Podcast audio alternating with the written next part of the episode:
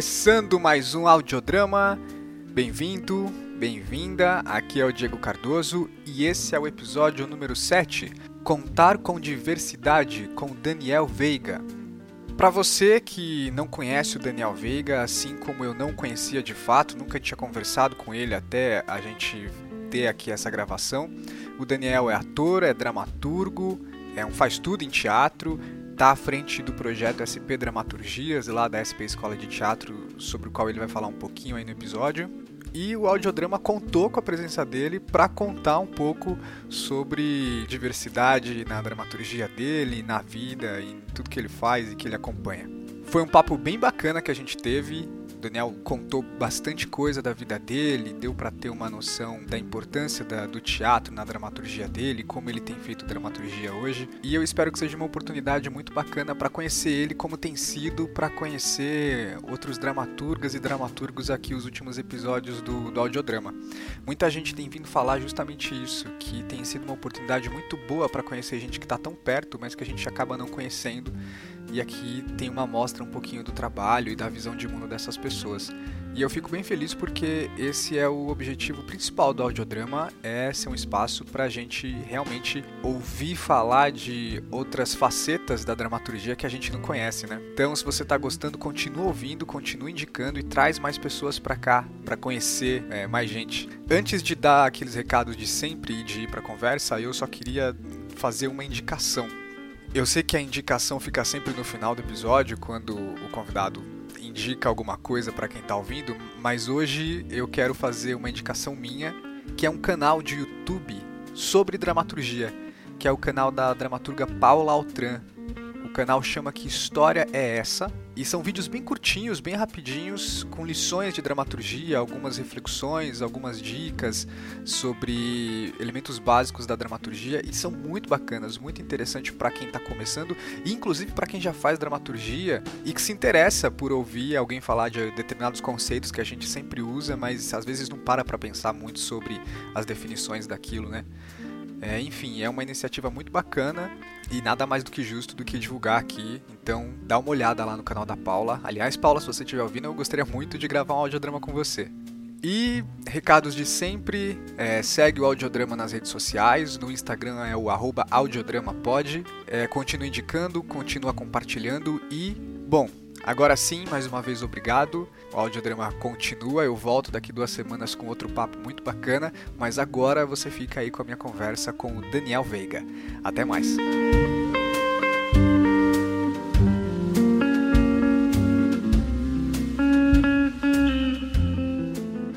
No audiodrama de hoje, eu estou recebendo Daniel Veiga. Obrigado, Daniel, por aceitar o convite, por estar aqui nesse mais um episódio.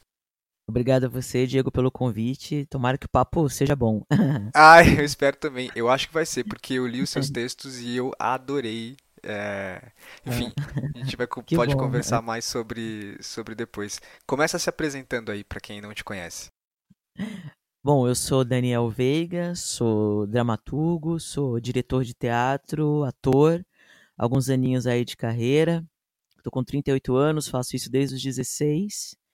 E estamos aí, na resistência, né? Nesse momento que a gente está vivendo. Extremamente necessário estar tá é. na resistência, né? Mais do que nunca. Isso aí. E, e para chegar até a dramaturgia, como é que foi?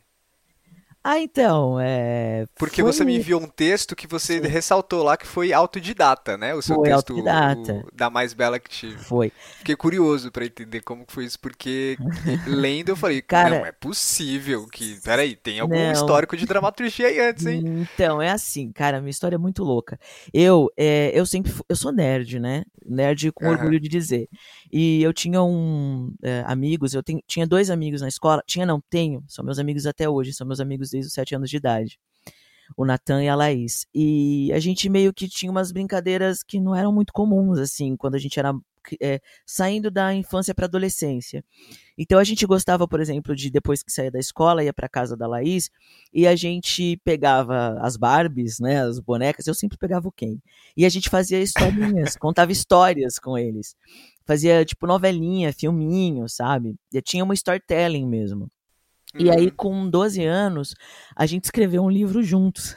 escreveu um livro num um caderno de brochura que cada um escrevia um capítulo. Escrevia o capítulo, passava para o Natan, escrevia outro capítulo, passava para a Laís e a gente ia fazendo isso. Então eu digo que o meu, meu primeiro livro eu escrevi com 12 anos. É, e aí a Primeiro gente... processo colaborativo. processo colaborativo.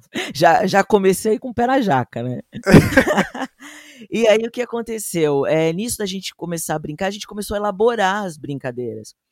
E aí, quando a gente era adolescente, o Natan ganhou uma câmera e a gente ia para casa da tia dele, que ela tinha um salão de beleza e um quintal no fundo, assim, da casa, e era meio que o nosso estúdio. E a gente começou a gravar uns filmes mesmo, sabe?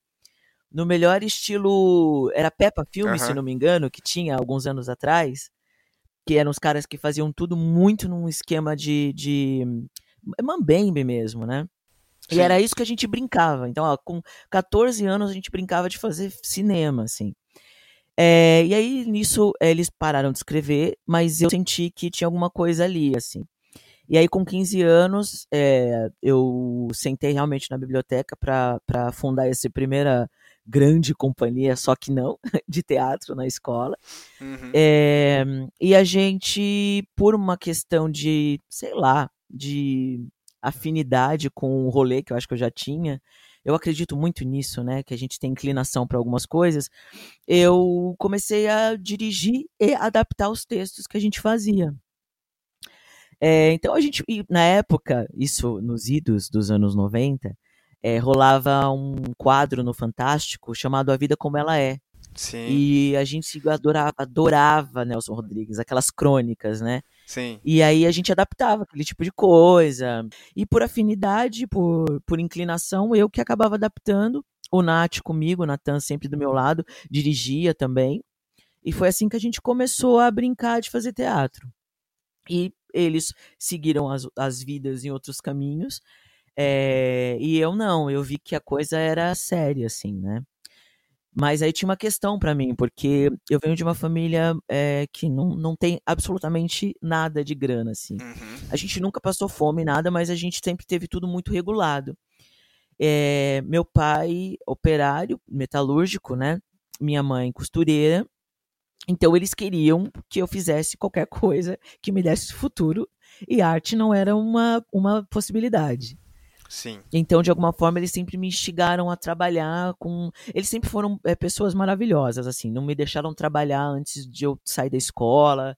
É, sempre proveram tudo que, for, que fosse possível, mas eles não eram essa, essa não era uma família é, de intelectuais que achasse que a arte de alguma forma fosse importante. Então eu lutei muito contra isso, assim, com a minha adolescência, e eu acabei indo trabalhar no mundo corporativo. Então, até os meus 33 anos, me acredite, eu sempre fiz teatro de uma maneira muito. Eu costumo dizer, empurrando com a barriga, assim. Porque tava. Meio amadora, assim. Super amadora, mas ao mesmo tempo não, porque era uma. Tem uma, uma entrevista da Fernanda Montenegro, que pelo menos no meio teatral ela é muito conhecida, que a Fernanda ela fala que sobre essa a vaidade de fazer teatro, né, de fazer arte, na verdade. E aí ela vai te dando exemplos, fala se você quer fazer teatro por causa disso, daquilo, daquilo outro, e você sente que é por causa disso, é, que ela fala de questões fúteis, né? Tipo, saia, uhum. não, não continue. Mas, se for absolutamente imprescindível para você fazer arte, se você não conseguir respirar sem fazer arte, se você não conseguir comer sem pensar em arte, não conseguir dormir sem pensar em arte, então a arte é o seu lugar. E eu sinto que esse sempre foi o meu lugar. Então eu estava lá trabalhando de segunda a sexta, das oito às sete da noite, mas aí depois eu dava um jeito de fazer teatro, né? É, estudei no Macunaíma em 99, eu fiz um curso básico lá na época, que eram três meses. É, depois teve uma lei de fomento que parecia era uma prévia do que é o vocacional hoje, que contemplou o grupo do Sete aqui na Zona Norte. Eu ia lá estudar com eles, é, fazia teatro na época, né? Eu ia, é, era, era protestante, fazia, tem, dava um jeito de fazer teatro dentro da igreja presbiteriana, sabe? É, tudo muito assim, de alguma forma eu sempre estava fazendo. E eu escrevi um livro, na verdade, nessa época. Eu não escrevia dramaturgia. Eu escrevi um livro um pouco mais a sério, que até tentei, mandei para uma, uma editora aí. Eu acho que eu não fiz o beabá correto, porque o certo era mandar para várias, né? Sim. É, mas também eu não confiava que estava tão bom assim. Hoje eu sei o que, o que não é bom nele, mas eu também reconheço o mérito de alguém que fez sempre tudo muito na raça, muito na raça, sem, sem estudar para isso, sem é, professores, sem orientadores. Mas era um romance? Era um romance, era um ah, romance tá. histórico. Uhum. Eu comecei a. Eh, teve uma pegada que eu estudei muito, que eu trago comigo até hoje de alguma forma, que eu comecei a estudar Inquisição, né? Esse é um tema uhum. que está comigo até hoje, inclusive no texto que eu estou fazendo agora. E Inquisição no Brasil. Desde os anos 2000 eu comecei a estudar basicamente que, quais foram as, as. qual foi o alcance da Inquisição aqui no Brasil. E isso virou um romance meio histórico. Meio histórico que eu digo porque a protagonista era ficcional, né? Mas uhum. todo o fundo era histórico. E isso eu fiz em 2004 para 2005, eu acho estava com 20, 23 para 24 anos. E, e foi isso que eu tinha até então. É, até 2014 eu, era assim que eu lidava com teatro. Só que em 2009 eu entrei num curso de teatro desses cursos técnicos de bairro, sabe? Sei. É um curso que fornecia o DRT. Era um curso de bairro, assim, mas era bom. Eu tive, inclusive, muito, bons professores, ótimos professores. E aí eu entrei em 2008, em 2009 eu consegui o meu DRT de ator. Só que a partir de 2009 a coisa começou a ficar um pouco mais séria, porque eu travei contato, como eu te falei, apesar de ser uma escola de bairro, ser um curso técnico, tinha bons profissionais lá, tinha uma galera legal da arte. E eu comecei a ver que não, não ia durar muito tempo mais, que eu ia ter que fazer uma escolha mais cedo ou mais tarde. E aí em 2009, desse grupo, com alguns amigos e um, um amigo que eu que estava inclusive no trabalho comigo, é, eu comecei a trabalhar num texto que viria a ser o da mais bela que tive, que você leu. Uhum. Então, em 2009, eu tinha contato zero com dramaturgia, meu contato com teatro era como ator. É, e aí eu decidi fundar uma companhia, mas agora não aquela brincadeira de escola.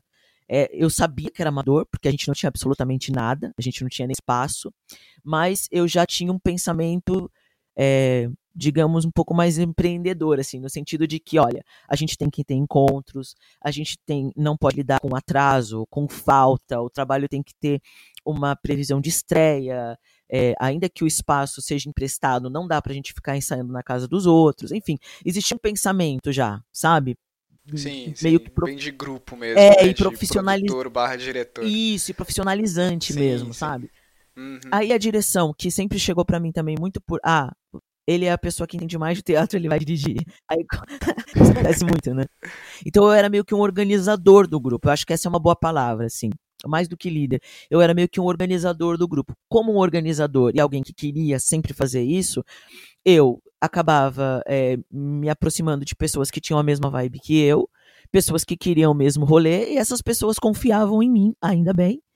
E nisso a gente foi trabalhando, e aí eu comecei a trabalhar a minha dramaturgia. E aí que vem a história dessa primeira peça, que é a da mais bela que tive, é, eu, ela nasceu de Inquisição, depois virou essa questão com a ditadura militar, porque eu comecei a ter um pensamento mais crítico e queria lidar com alguma coisa do aqui e agora, né? Sim. Alguma coisa que uhum. estivesse presente, que fosse, fosse um resquício, porque é, a minha geração é filha direta da, da geração de 64, né? Então eu uhum. sempre falei isso, eu sou um filho da ditadura diretamente e assim, em toda a sua abrangência, sabe? O meu sistema de educação já tinha indícios de um sucapteamento que hoje está aí forte, em que não se falava disso. Então, é, eu peguei isso. É, eu sou esse é, filho desse resquício de ruim que, que a ditadura civil-militar foi para esse país, né? E a gente está vendo os resultados hoje. Sim. E eu nunca acreditei que ela tinha acabado. E eu ouvia muito isso, falando, não sei por que você quer lidar com isso, isso já acabou, foi há anos. E eu já, já tinha essa sensação muito intuitiva, porque eu não estudava o assunto, muito intuitiva de que isso estava tava permeando. E a gente está tá vendo isso hoje, com muita clareza. É, inclusive 2013, que foi o ano que você escreveu, foi o ano das jornadas de junho, onde a gente conseguiu, onde a gente Sim. começou a ver é... esse movimento de, desse reacionarismo se formar. Isso te influenciou durante a escrita disso? Não, não? Diego, 2013 não... eu terminei a última versão, a primeira versão é de 2010. Ah, ah tá. Olha Entendeu? só. Uhum. É, então em 2010 ela estava pronta. E essa peça que me impulsionou a criar os Ditirambos, que era o grupo que a gente começou a trabalhar, né?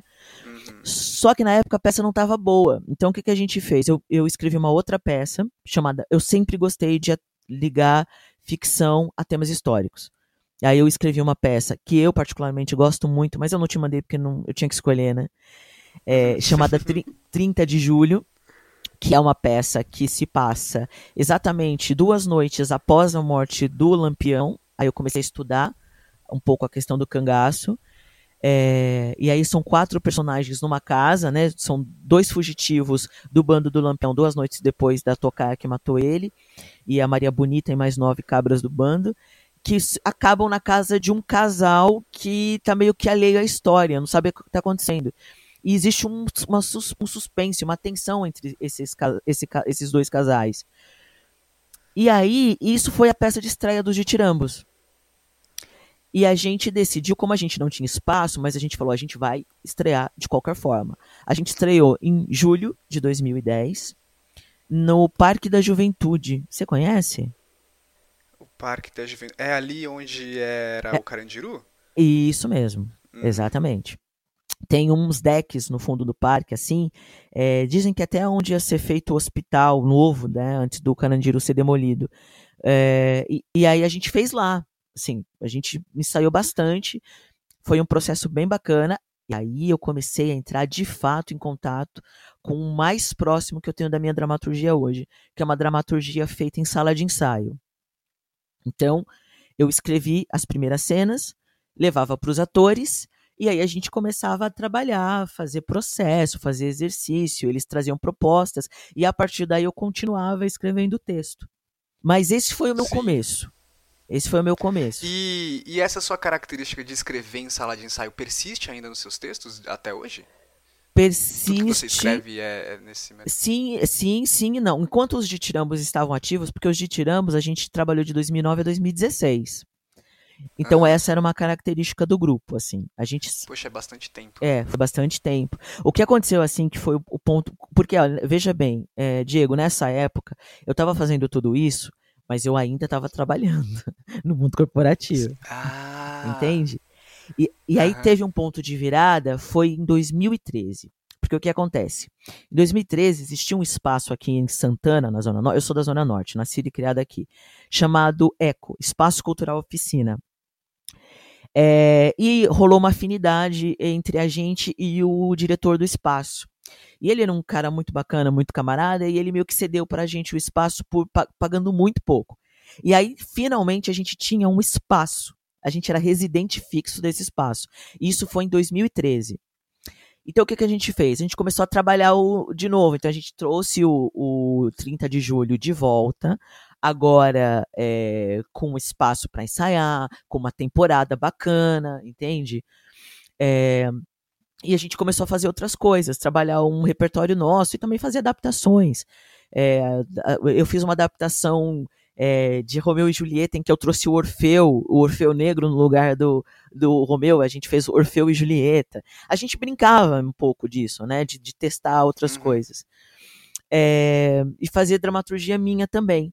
E aí, nessa época, eu comecei a ficar muito mais inquieto, porque eu via que a coisa estava tomando uma proporção que eu ia ter que fazer uma escolha, entende? Eu ia ter que uhum. escolher. Ou eu me fiava no mundo corporativo, e aí eu ia. Eu nunca uh, fiz um curso superior, e aí eu ia ter que estudar num curso superior, sei lá, de administração, de jornalismo, que fosse porque era uma coisa que eu gostava, para me meter nisso, ou eu abandonava e fazia teatro. E aí, em 2014, eu estava trabalhando numa empresa há cinco anos e meio, estava indo para seis anos. A minha, eu já estava num cargo de supervisão já, né? A minha gerente, ela era uma pessoa muito difícil de lidar, mas eu, eu não sei. talvez eu, por causa do meu charme, ela gostava de mim. Eu não sei, a gente se dava bem. Ela não era uma pessoa fácil de lidar, mas a gente se dava muito bem. E ela gostava de teatro, menino. Inclusive, ela ia assistir as minhas peças. Entende? Sim. É, e aí, ela, em 2014, mais ou menos de janeiro para fevereiro, eu falei assim: Ju, é, eu não posso mais fazer isso. Ou eu escolho é, só trabalhar, assim, e ela estava me preparando para assumir o lugar dela. Ou eu escolho fazer teatro, assim, trabalhar com teatro. E aí eu pedi para ela me mandar embora, o que é uma coisa dificílimo em meio corporativo, né? As empresas elas não mandam. Se você não quer trabalhar, você que se vire. E Diego, ela me mandou embora com todos os meus direitos. Poxa. E eu achei isso incrível, assim, sabe? Foi muito legal, assim. Eu, eu falo dela até hoje, assim.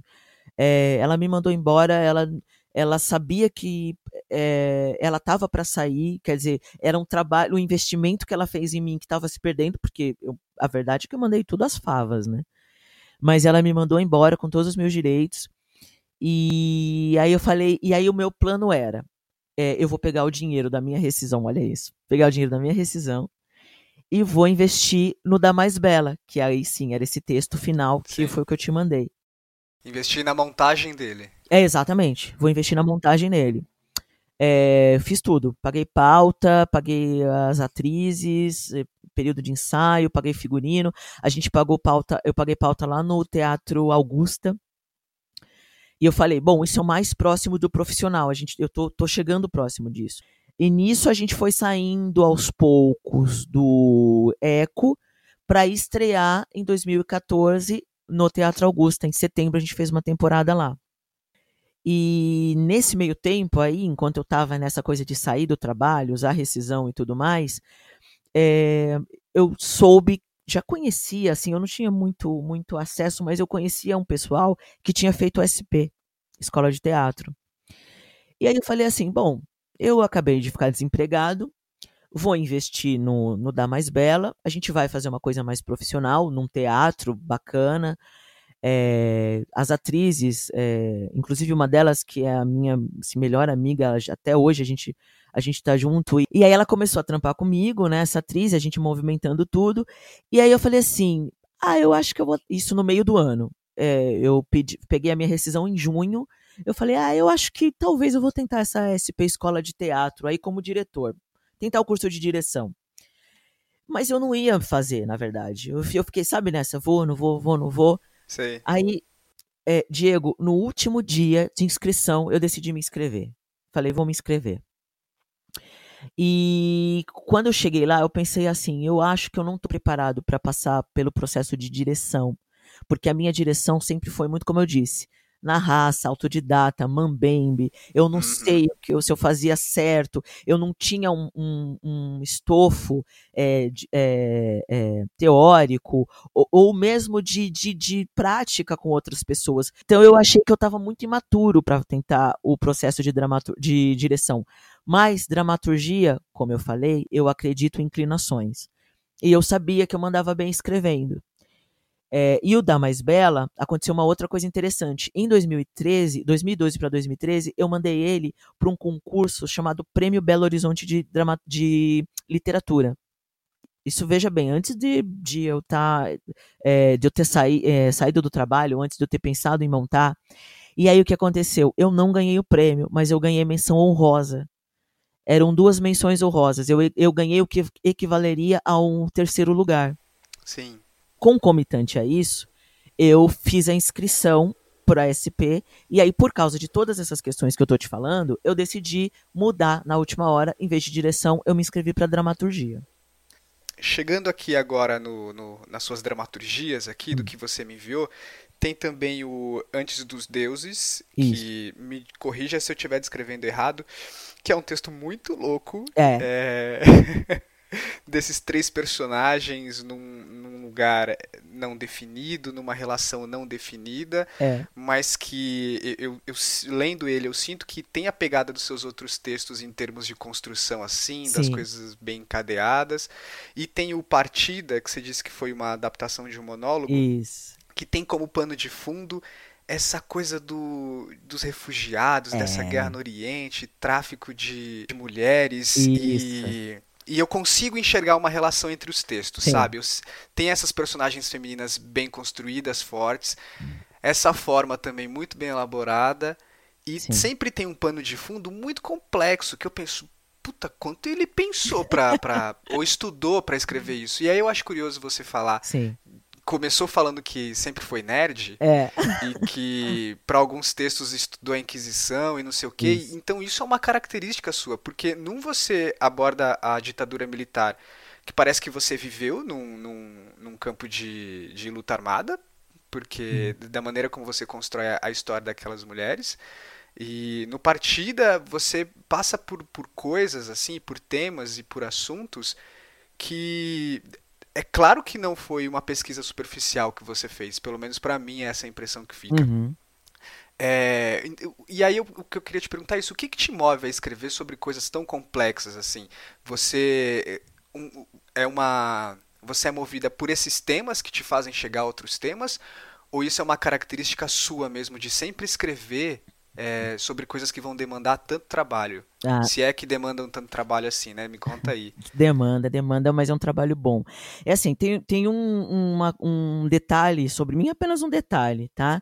É que eu sou trans, né? É, então, eu, eu passei por um período de autoencarceramento muito grande. Então, eu, eu acho que o meu tema principal é o cárcere, sempre, né?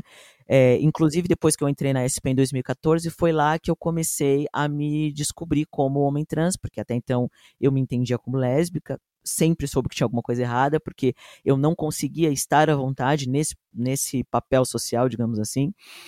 É, então, o, o, Da Mais Bela que Tive, que é essa peça que, que é sobre a ditadura militar, veja bem, é um contexto de ditadura em que um casal é, de mulheres homoafetivo né, uma líder de um grupo e uma, uma menina jovem que é do movimento estudantil que chegou, tem esse embate de opostos, né? Uma é a, uma é a experiência, a outra é a, é a imaturidade, uma é o dia, a outra é a noite, uma é a água, outra é o vinho. Então tem esse embate de ideias é, em que elas né, tem, tem um, uma, um conflito simples que é elas têm que ir para uma ação de expropriação na manhã seguinte. A peça se passa em tempo real, numa noite, né, num espaço de noite.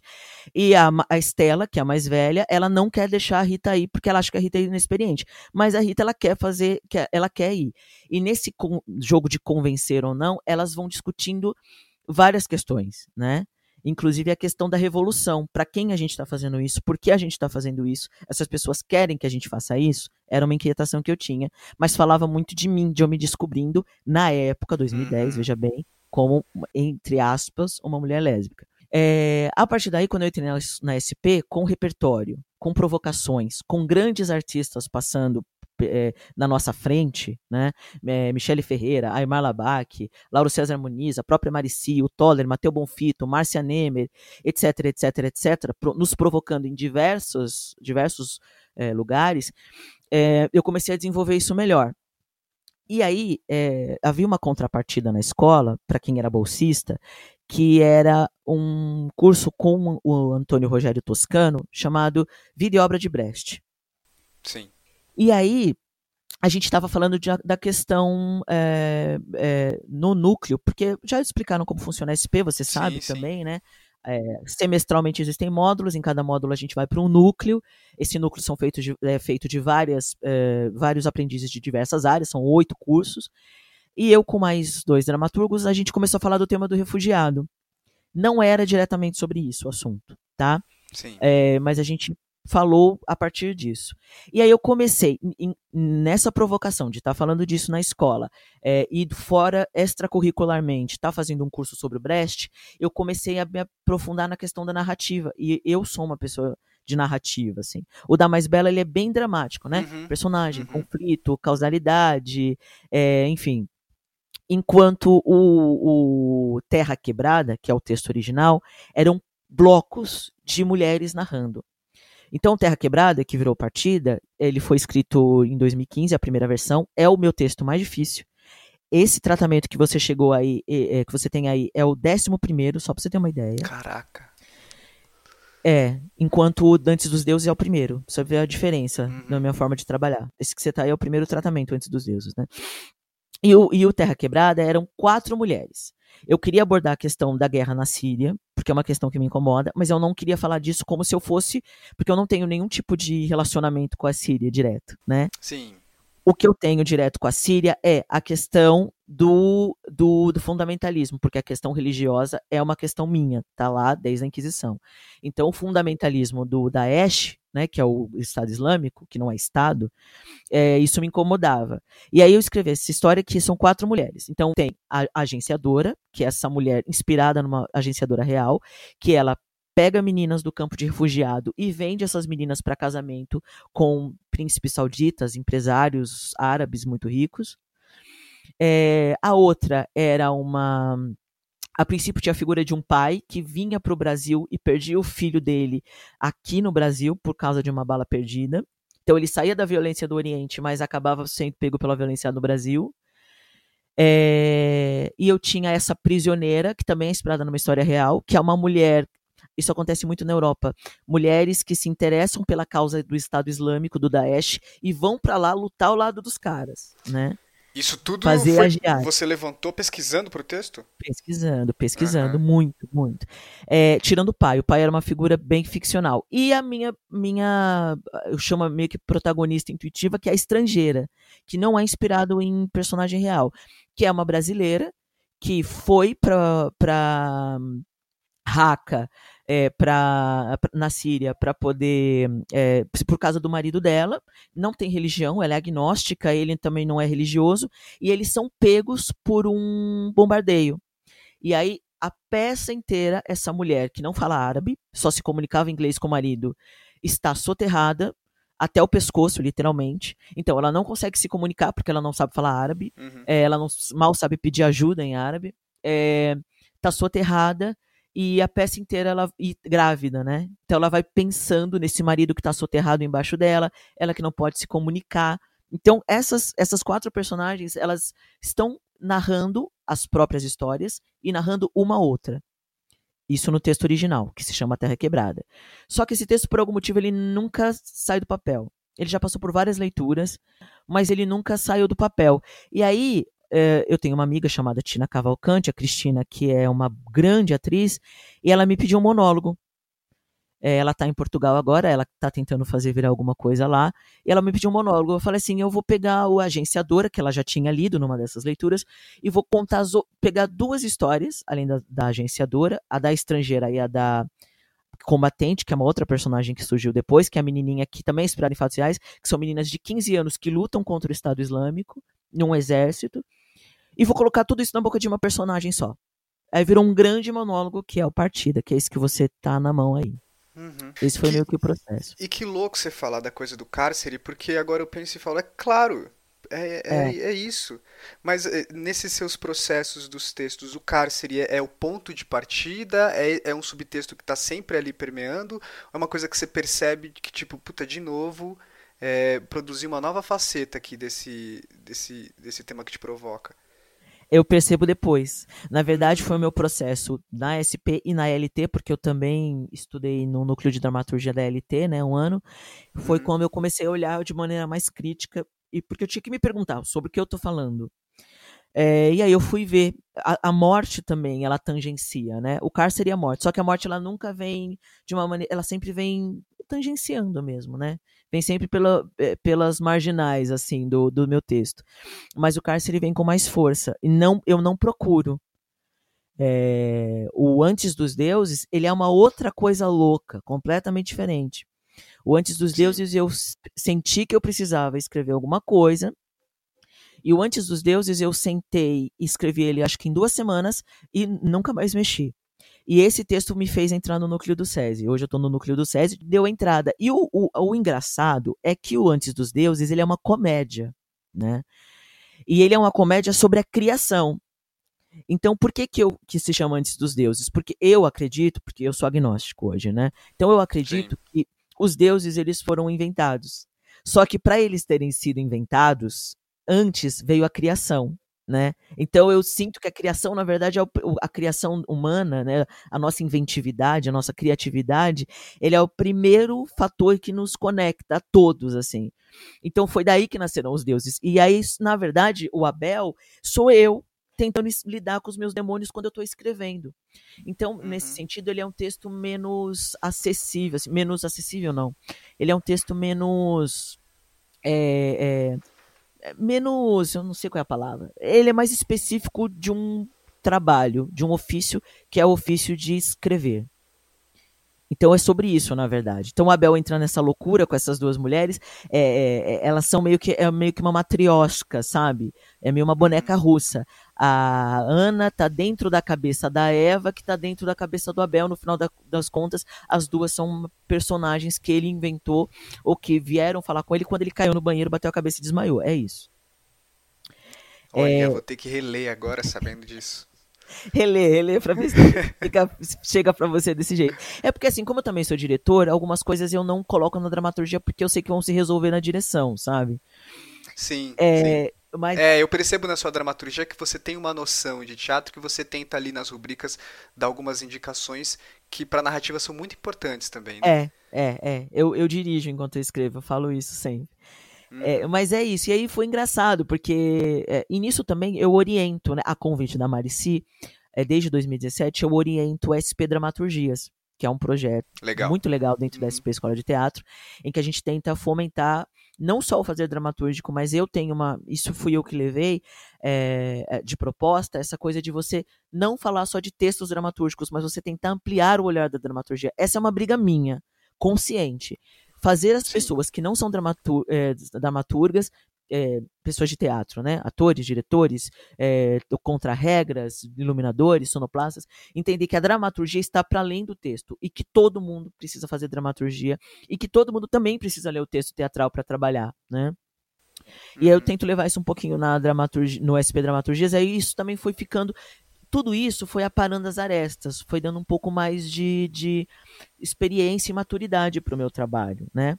Uhum. Agora eu estou criando uma outra coisa para o núcleo do SESI, em que eu tô a, a, em que não tem como. Eu estou trazendo a questão do cárcere de novo, assim, mas agora de uma maneira consciente e assumidamente estou trazendo a questão da Inquisição também. Então é uma peça que funciona em dois tempos aí e é a primeira vez que eu estou trazendo a questão da transgeneridade também, porque era uma questão que sempre me perguntavam, né? Eu falava assim, mas nunca foi uma questão falar disso, eu não queria falar disso.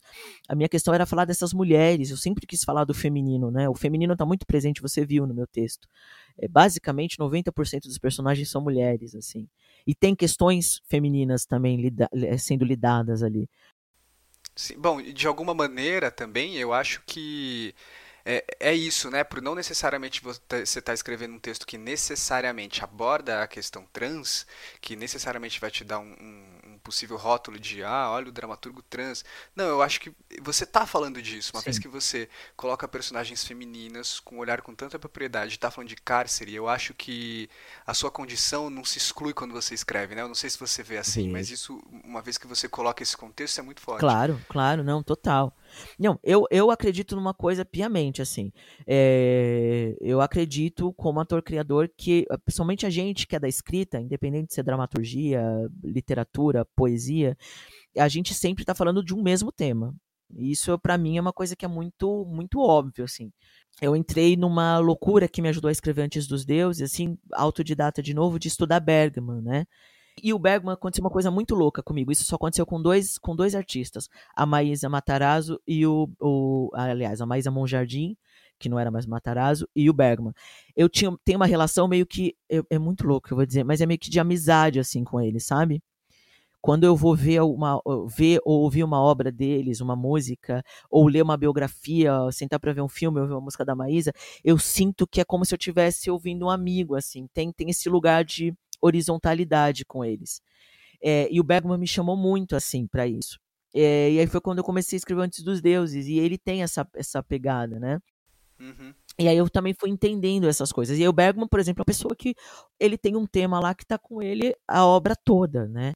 É, a Maísa também tem um tema que está. É claro que isso vai sendo mais elaborado, menos elaborado.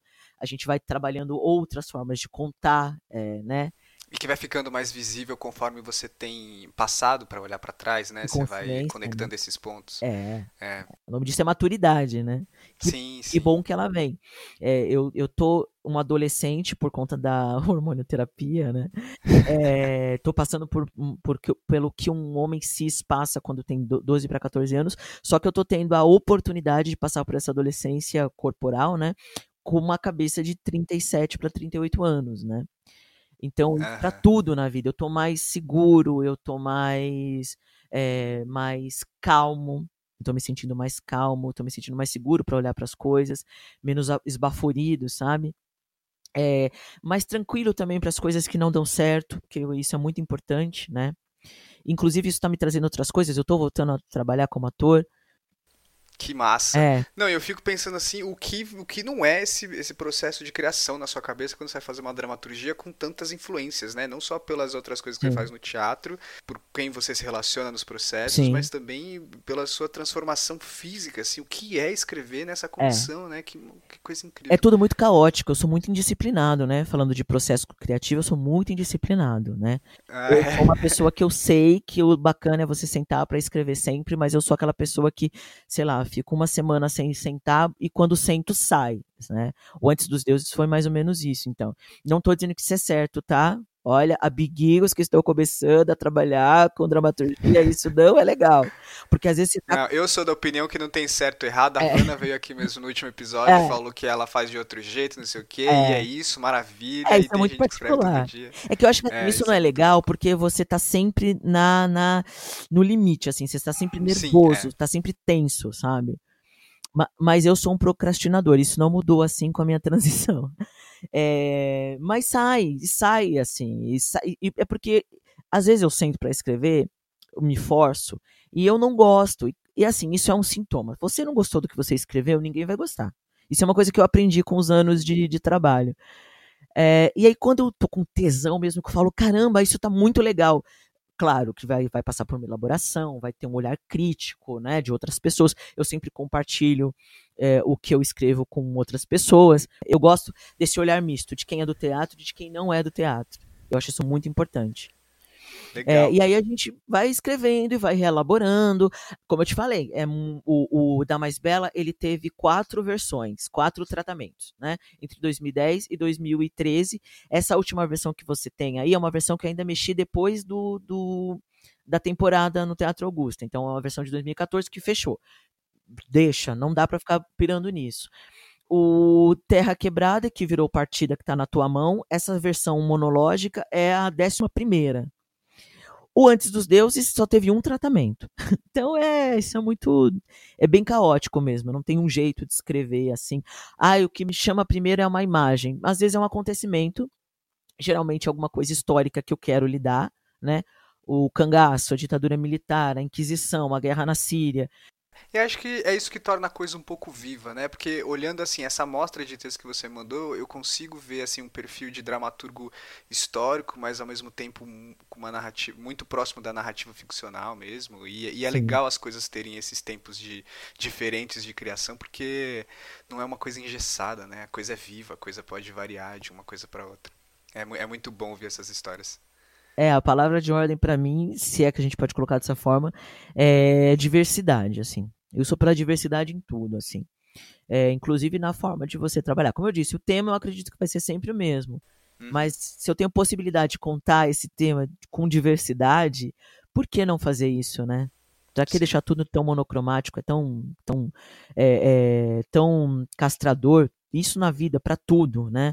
Uhum. É, esse- a gente estava fazendo uma leitura aberta no SP Dramaturgias na última quarta e, tipo, tinha uma pessoa que não era de teatro e ele veio falar e ele falou coisas maravilhosas, porque o processo é a gente ler o texto de um dramaturgo contemporâneo, geralmente é um, alguém que está ainda estudando no SP ou um egresso, e a gente abre para o público depois da discussão.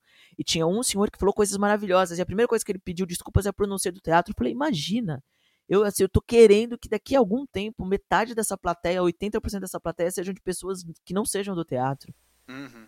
né? Porque eu não quero ficar. Isso é uma, uma questão pra mim. Eu não quero fazer teatro pra convertido. Eu não quero fazer teatro pra quem quer, é, é, já é do teatro. Eu quero levar isso pra outras pessoas, sabe? Eu acho que pessoas que não são do teatro precisam ver, sabe? Isso é uma questão, né? E como que a gente chega nessas pessoas. E... Exatamente. Porque É. por mais que a gente tenha essa vontade, às vezes a gente tá sempre no, no clubinho, né? é isso aí. Daniel, eu acho que esse episódio foi uma excelente introdução aí pra você apresen- se apresentar do seu trabalho pra quem não te conhece. Eu tô encantado. Que bom. Que bom que você veio. É, Eu tava você, escutando, você- eu tava escutando os outros. Eu achei, eu acho bacana. Desculpa, só te interromper, mas falando essa coisa, pra você Claro. ver essa coisa do clubinho. Ó, o Lucas Vitorino, que você é o segundo entrevistado, tá comigo no, no núcleo do SESI. Aham. A Vana, que eu conheço muito bem, é, foi da SP. O Johnny, eu conheço também muito bem. A gente foi da mesma turma na LT.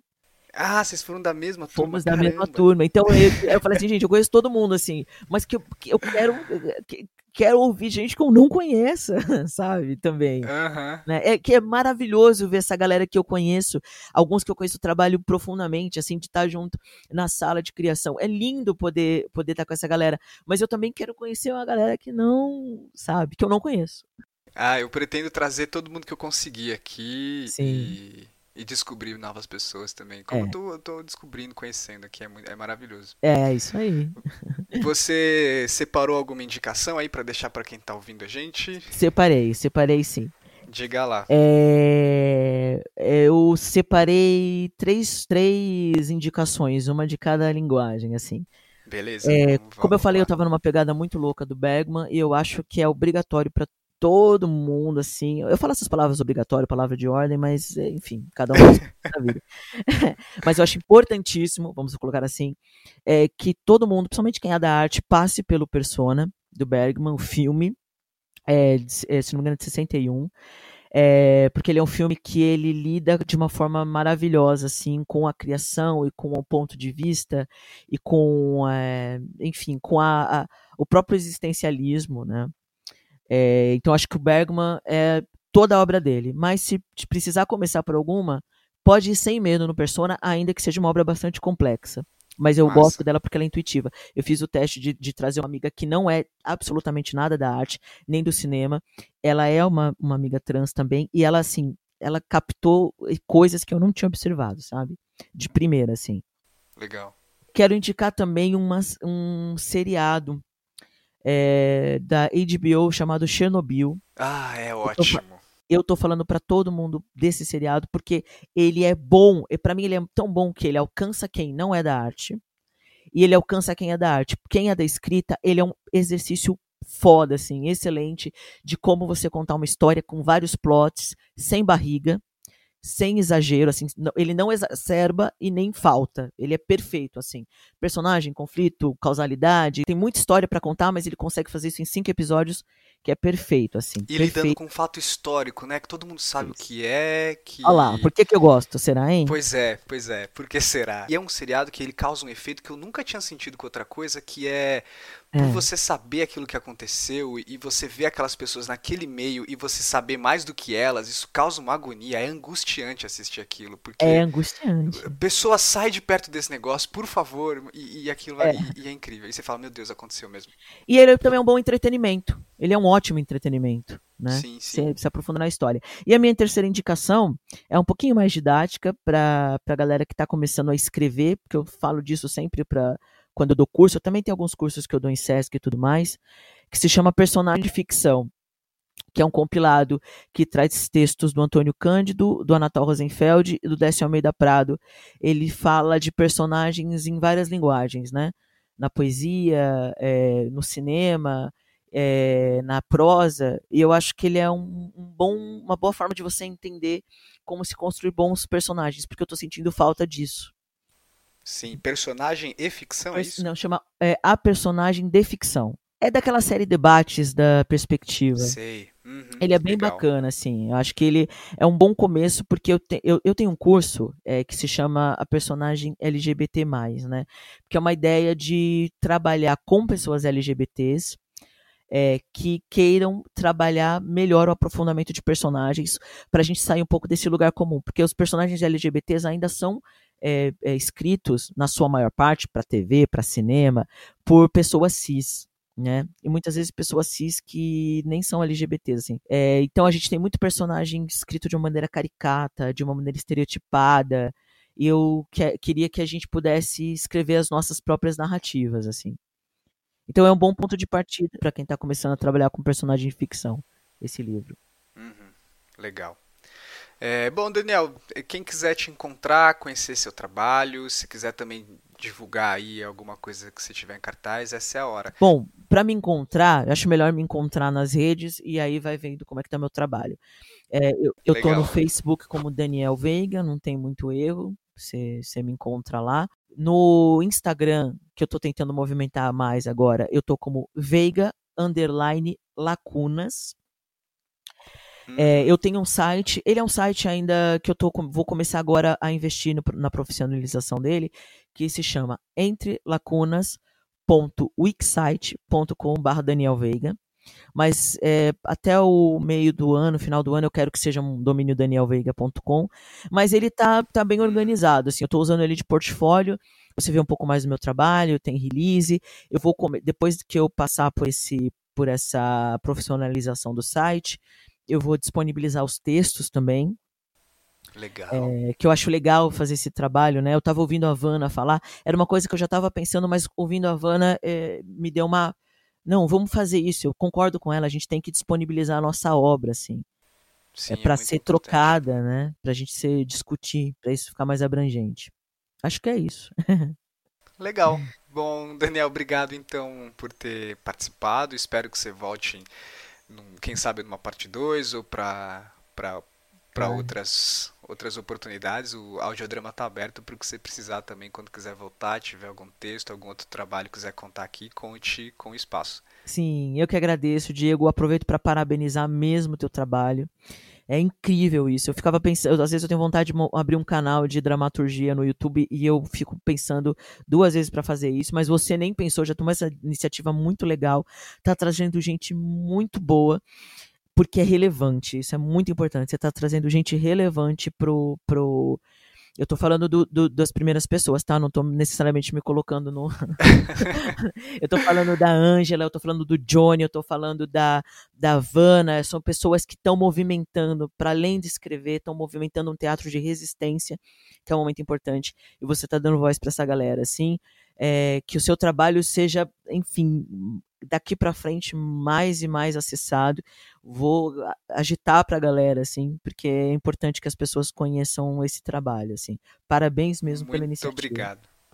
Obrigado. É, é uma realização, é uma, é, enfim, amo dramaturgia, amo podcast. Eu espero que seja só o início de uma iniciativa que se desdobre com Sim. muitas outras pessoas em muitas outras mídias. Isso aí. E que seja justamente isso, né? Pra gente conhecer a voz das pessoas que, de quem a gente só conhece as palavras escritas ou encenadas. É né? isso tá? mesmo. É isso aí. É isso, pessoal. E a gente se despede dando tchau e até a próxima. Tchau, tchau, meu querido. Tchau, tchau, pessoal. Bom dia aí pra vocês. Boa tarde, boa noite. Tchau, tchau. tchau, tchau.